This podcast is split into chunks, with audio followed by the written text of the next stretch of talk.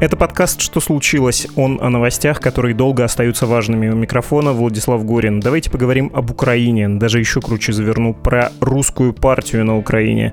То есть про представленную в бизнесе и политике страны группу людей, настроенных пророссийски. На нее сейчас, судя по всему, идет наступление. А заодно бонусом поговорим про другой полюс украинской политики, националистический. На него тоже, кажется, случилось наступление. И все это делает президент Зеленский, тот самый.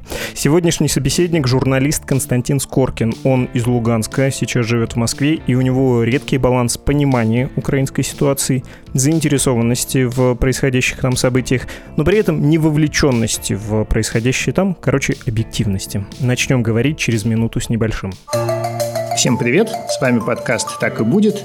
Я Данил Лугаев, и мы обсуждаем будущее. Как мы будем жить завтра, каким станет через несколько лет мир вокруг нас, как изменятся привычные нам вещи и явления, наши города, наш образ жизни, наши технологии, наше искусство.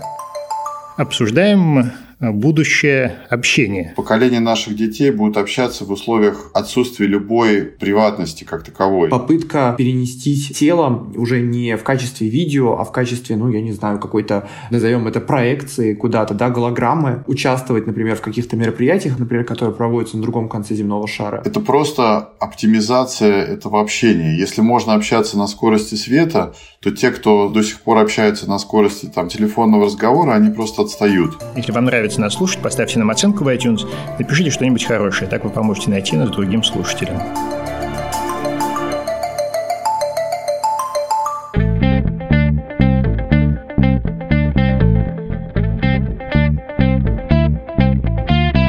Константин Скоркин, журналист с нами. Здравствуйте, Константин. Здравствуйте, Владислав. Знаете, как бы я описал нашу с вами тему сегодняшнюю? Как разговор о русской партии на Украине. Не в значении партии русских националистов, а в терминах 19 века про российские силы в какой-то стране, да, в соседней в данном случае.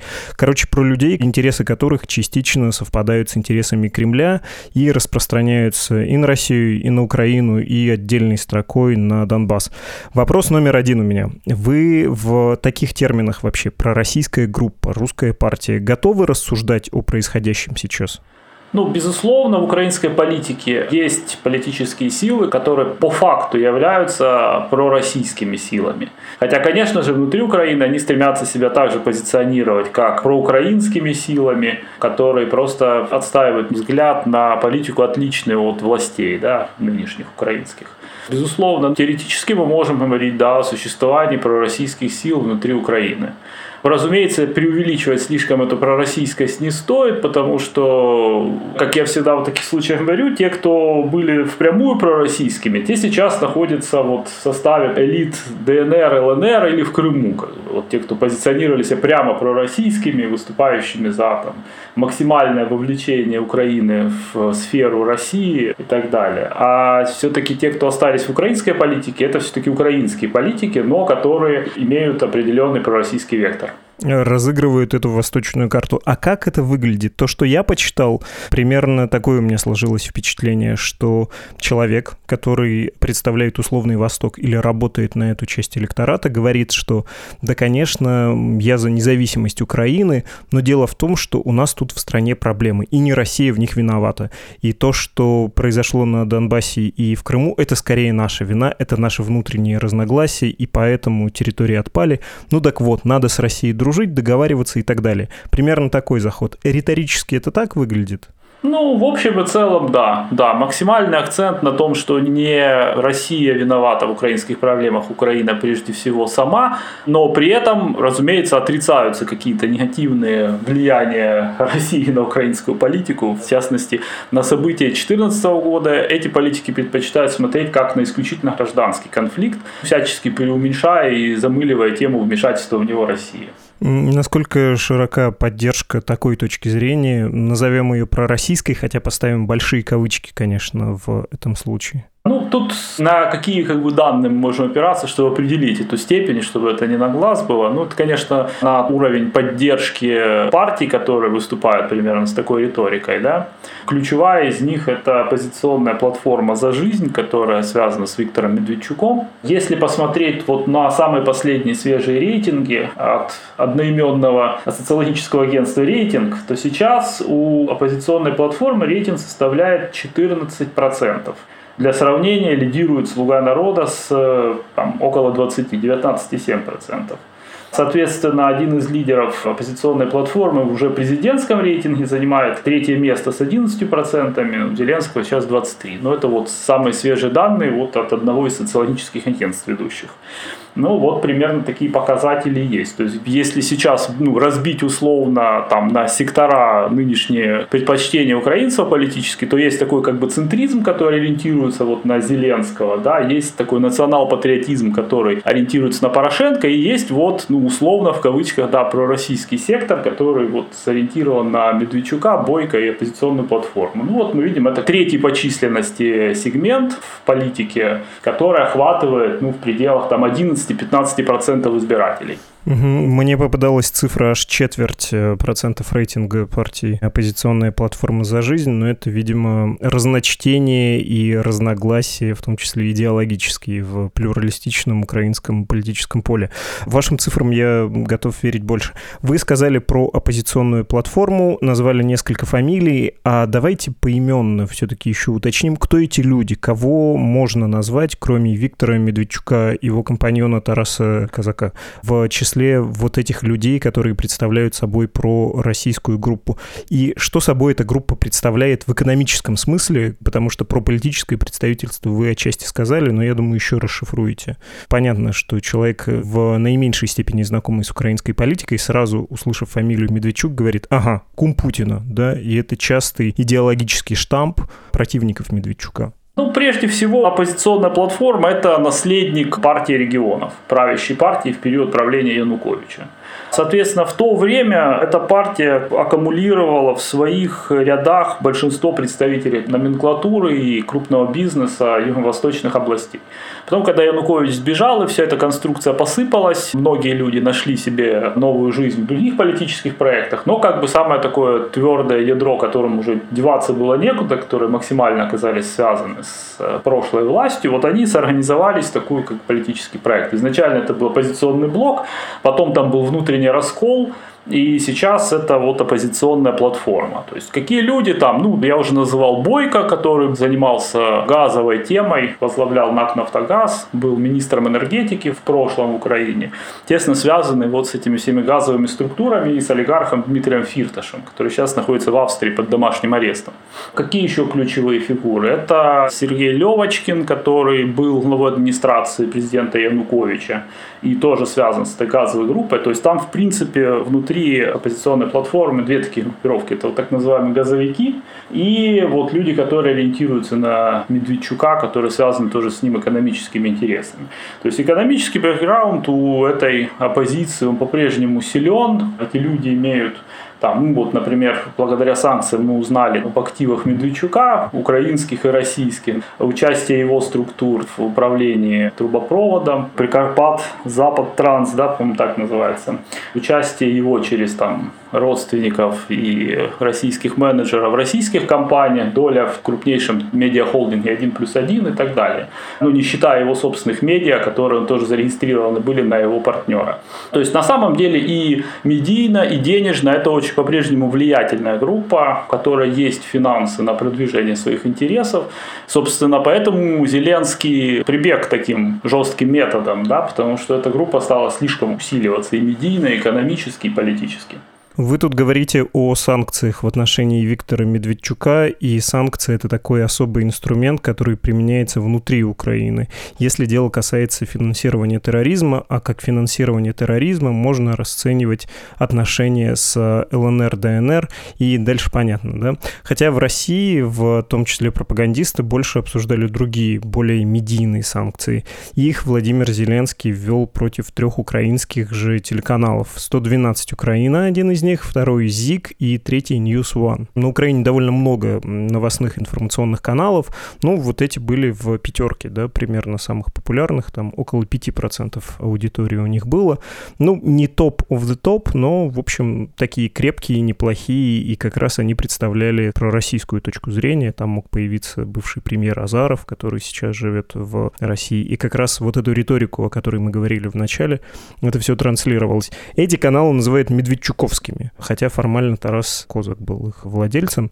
Я еще процитирую Зеленский, что написал в Твиттере после закрытия телеканалов. Он написал, санкции — это сложное решение. Украина решительно поддерживает свободу слова, не пропаганду, которая финансируется страной-агрессором, которая подрывает Украину на пути к ЕС и евроатлантической интеграции. Борьба за независимость — это борьба в информационной войне за правду и европейские ценности.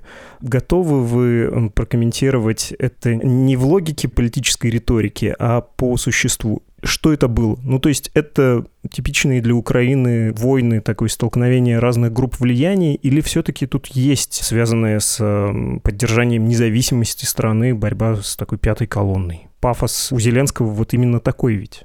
Ну, я бы все-таки первично поставил тему политической борьбы, потому что оппозиционная платформа – ближайший конкурент «Слуги народа», в частности, за влияние на юго-востоке страны.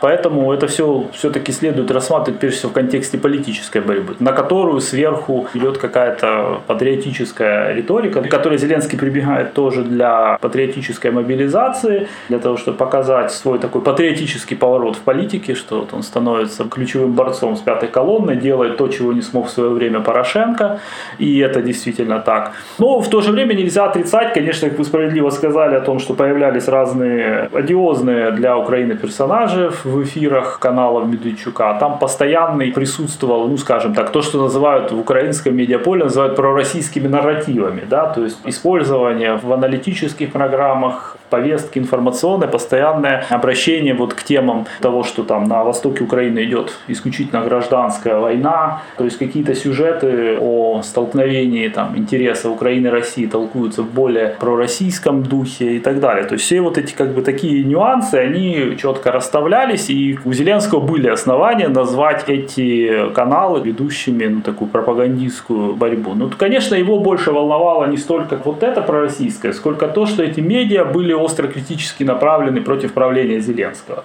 То есть буквально вся информационная составляющая у них была посвящена критике каждого шага президента, буквально всего, что он делал.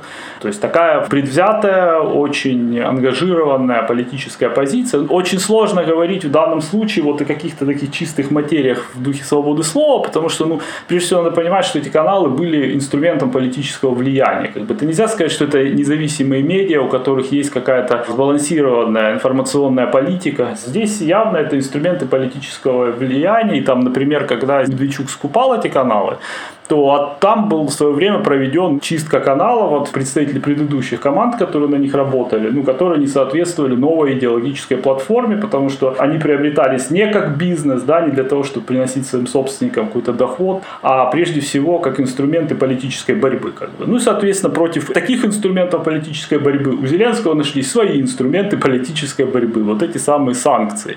То есть такие прямые президентские чрезвычайные декреты, к которым он прибег, ну, очевидно, понимая, что другим способом с вот этой медиа-монополией Медведчука бороться сложно, потому что на самом деле в доле вот информационного вещания вот эти забаненные каналы, они входили в первую десятку, а 112 был первым, насколько я помню, а News One вторым. А, и тут мы неизбежно должны погрузиться еще глубже в политическую ситуацию на Украине. И давайте я вас э, попрошу еще перед этим объяснить, кто помимо пророссийской партии Зеленского и условно порошенковского такого правого дискурса присутствует в поле, кто присутствует там фактически, может быть, даже не будучи оформленным как э, политическая идеология, какие группы влияния, с кем из них успел повоевать уже Зеленский, потому что, кажется, он успел повоевать с человеком, которого называли его там, ключевым партнером в политике. Если можно, краткий экскурс для тех, кто совсем не интересуется украинскими делами.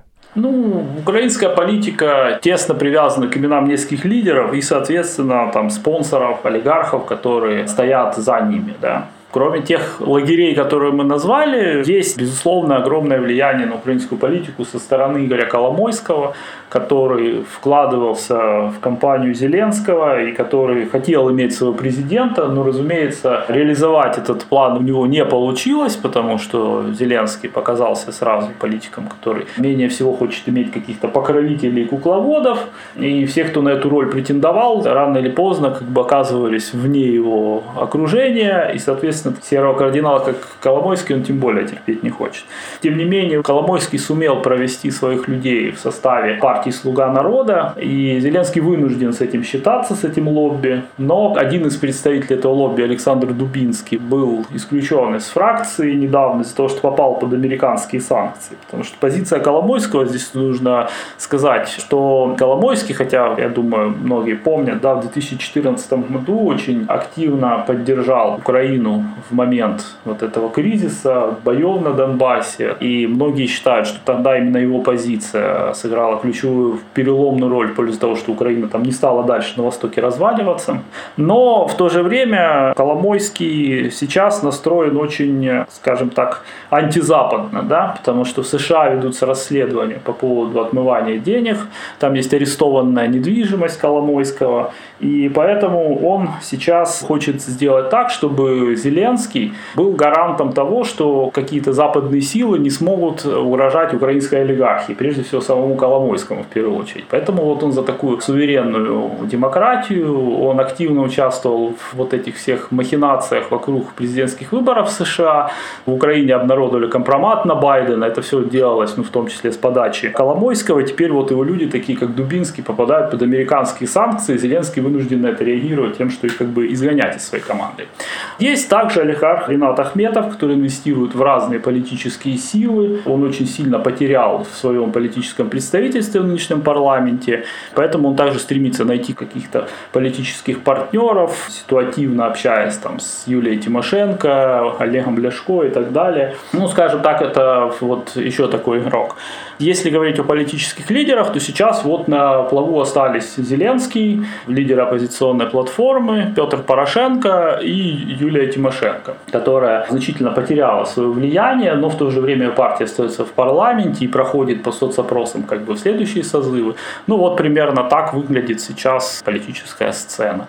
Есть, конечно, люди, которые претендуют на роль, опять-таки, новых-новых лиц, да, вроде бы эту нишу уже вычерпал полностью Зеленский, но все равно появляются появляются люди, которые претендуют на эту роль. В будущем предвидят украинские политологи, и я с ними тут частично соглашусь, что есть перспектива появления новых политических сил вот на таком центристском фланге, который сейчас занимает Зеленский. Это прежде всего мэр Киева Кличко, бывший премьер-министр Гройсман, который был вот в последнюю часть правления Порошенко премьер-министром. И говорят о том, что возможны самостоятельные политические амбиции у нынешнего спикера Дмитрия Разумкова. В прошлом близкого соратника Владимира Зеленского, одного из организаторов его президентской кампании, начальника штаба и основателя «Слуги народа». Ну, предполагается, что там внутри президентской команды идут такие центробежные тенденции, и, возможно, Разумков станет преемником Зеленского. При том, что Владимир Зеленский вроде как попробует переизбраться еще раз. Ну, он, у него есть такие планы, да. Если вернуться к оппозиционной платформе и к Медведчуку, что говорит пропаганда, которая настроена критически к нему, его политические противники? Что это пророссийская фигура, что весь его бизнес в России, месторождение на севере России в нефтяных полях, кажется, Ханты-Мансийского автономного округа, на Украине бизнес минимальный, а еще есть интересы с э, неофициальными поставками топлива на Донбасс. Неподконтрольный Киеву Донбасс, назовем это так. Да, да, неподконтрольный Киеву Донбасс. Спасибо за нейтральную формулировку. И что этот человек максимально зависит от российской власти, поскольку он и дочь свою крестил в присутствии Путина. Путин там чуть ли не крестный ее, кум в прямом смысле слова. И, дескать, он изнутри страну разлагает. Насколько вот этот набор утверждений соответствует действительности власти, насколько он действительно зависит от России, и имеет ли Россия через него какое-то действенное влияние, и способна ли она действительно как-то менять украинскую политику через эту фигуру? Ну, в общем-то, в Москве особо не скрывают, что рассматривают Медведчука как своего основного союзника украинской политике, и на него делается ставка. Это подтверждается регулярными там, встречами Путина с Медведчуком. Это подтверждается тем, что его деятельность очень комплементарно освещает федеральное телевидение российское. Доходит до совершенно каких-то курьезов, с моей точки зрения, что федеральные каналы делают сюжеты о ходе местных выборов в Украине, ну, собственно, такие вот киллерские в поддержку кандидатов ОПЗЖ и, соответственно, киллерские против их оппонентов. Ну, это, в частности, на этих выборах было в Одессе так. То есть там, когда вышли, собственно, в финал Труханов, действующий мэр, и, значит, кандидат ОПЗЖ против него, на НТВ выходил разгромный сюжет про Труханова, что он там занимается наркоторговлей в Одессе и так далее. А еще ранее, во время парламентских выборов, когда Труханов и покойный Кернес организовали блок, который оттягивал голоса у ОПЗЖ, опять-таки, про них был целый фильм на российском ТВ, который назывался «Плохие гены». Ну, Геннадий Кернес и Геннадий Труханов.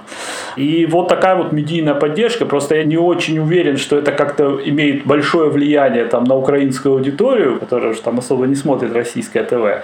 Но, тем не менее, вот такая поддержка оказывается. Поэтому, да, это как бы ключевой союзник, и Россия делает на него ставку в политике. С другой стороны, насколько как бы он зависим от Москвы. Но тут в данном случае для Медведчука как раз поддержка Москвы – это такой его основной ресурс, за счет которого он, собственно, вот так вот выстроил сейчас свою карьеру и сумел стать таким политиком первого эшелона, вновь вернуться, вернее, в первый эшелон. Потому что если посмотреть немного в прошлое, то он был очень влиятельным человеком в период правления Кучмы, но потом он очень сильно впал в маргинез. И он возглавлял какие-то не очень популярные политические проекты, и, в общем-то, во власти никак особо не был представлен. И, например, с командой Донецкой, ну, собственно, Янукович, у него отношения были очень сложные.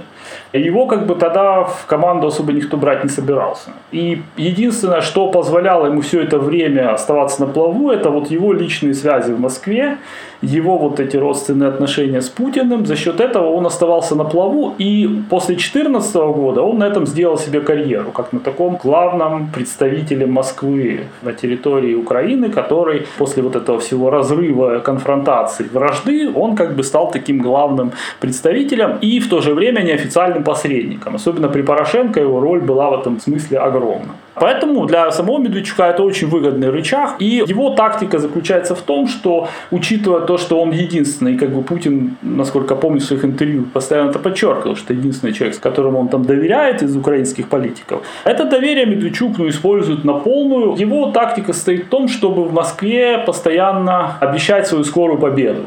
Насколько это реально победа, ну, сложно сказать, потому что есть определенный, уже сложился после 2014 года определенный консенсус, консенсус вот эту пророссийскую партию во власть не пускать больше. И против него, если, скажем, появится возможность победы там ОПЗЖ на парламентских выборах, против него мгновенно сложится коалиция всех остальных, кто будет его всячески сдерживать. Но, тем не менее, он успешно продает который вот эту тему в Кремле, что вот как бы еще немного, и мы победим. Вот уже они собирались победить Порошенко, но вместо этого победил Зеленский. Теперь они собираются побеждать Зеленского. У него рейтинг как бы просел, и на этом фоне, значит, ОПЗЖ выглядит хорошо, и Медведчук снова начинает вести эту благую весть Москву поразительно. Многогранный и сложный мир украинской политики. Но если подытожить, все, что мы там сейчас видим, это далеко не библейского масштаба сражения за независимость, а скорее такая текущая политическая деятельность, э, соревнования внутри системы, внутри сложившегося политического пространства. Нет ли у вас ощущения, там, не знаю, можете назвать это натяжкой, что другое недавнее событие гораздо больше говорит о том, что происходит в стране между условным Западом и условным условным Востоком.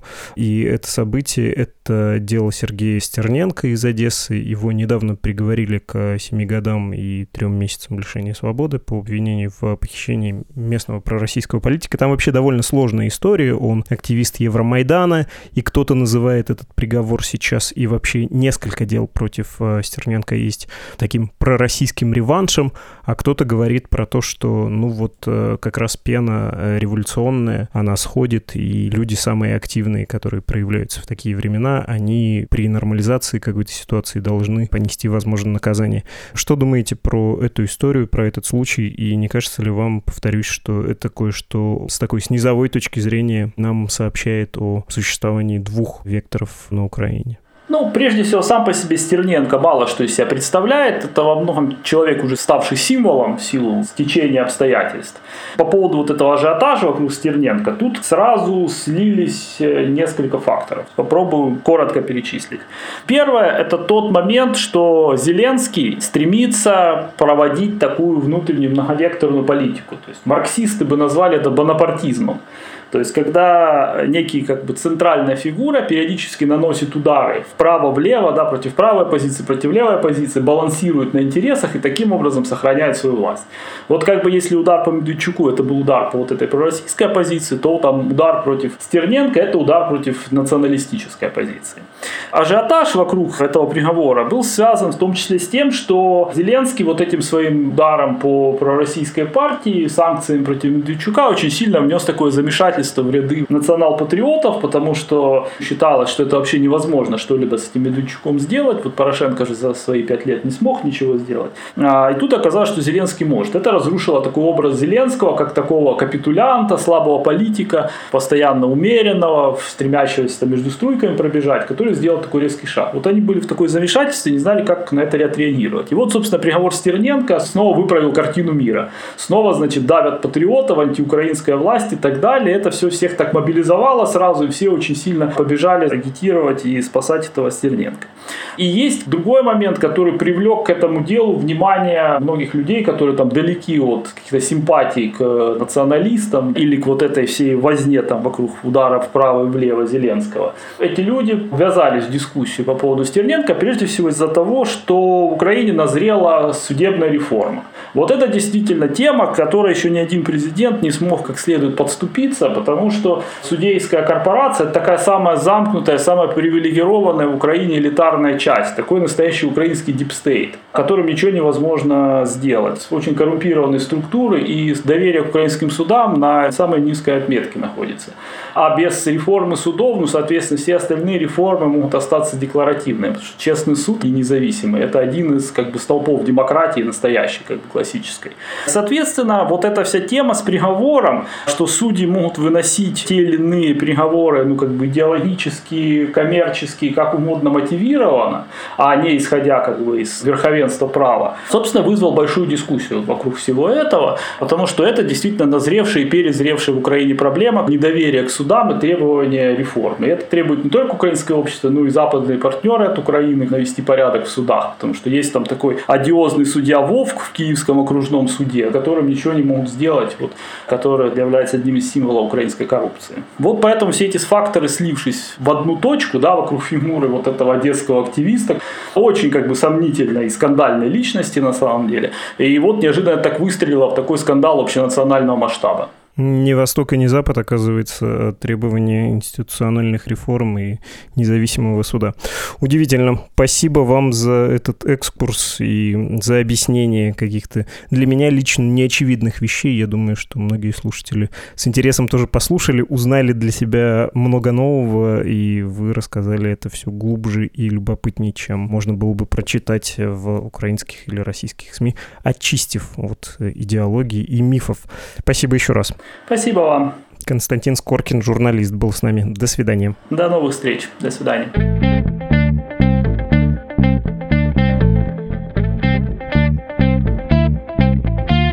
Вы слушали подкаст «Что случилось?» о новостях, которые долго остаются важными. Этот и другие наши выпуски можно найти на «Медузе» в разделе «Подкасты». Также к вашим услугам агрегаторы подкастов, такие как Apple Podcasts, Google Podcasts, Spotify, CastBox, YouTube, Яндекс.Музыка. Пишите нам на почту подкаст собакамедуза.io и в Telegram «Медуза loves you». Но еще можно оставлять комментарии в Apple Podcasts и на YouTube мы все читаем. До свидания.